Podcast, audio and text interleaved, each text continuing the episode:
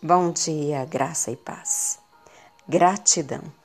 Em tudo dai graças, porque esta é a vontade de Deus em Cristo Jesus para convosco.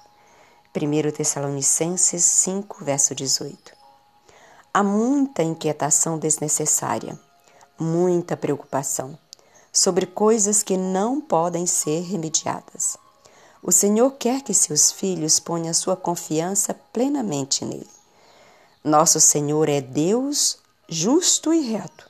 Seu filho deve reconhecer sua bondade e justiça nas grandes e pequenas coisas da vida.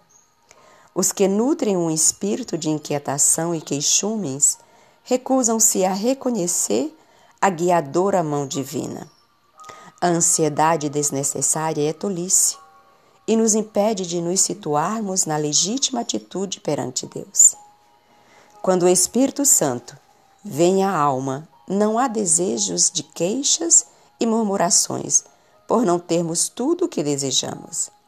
Antes daremos graças a Deus de pleno coração pelas bênçãos que fluímos. A grande necessidade de mais gratidão entre nossos obreiros. Hoje em dia, e enquanto não tiverem este espírito, não estarão preparados para um lugar no reino dos céus. Há uma poderosa obra a ser efetuada para cada um de nós. Compreendemos bem pouco do que Deus deseja realizar por nosso intermédio.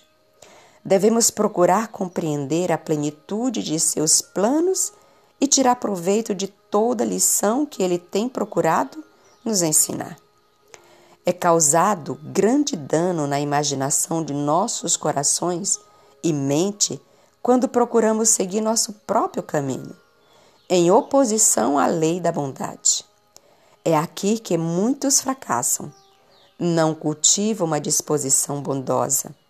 Queremos que tudo nos advenha com facilidade, mas a questão da maior importância para cada um de nós não deve ser como podemos realizar nossos planos contra os planos dos outros, e sim como podemos ter o poder para viver cada dia para Cristo.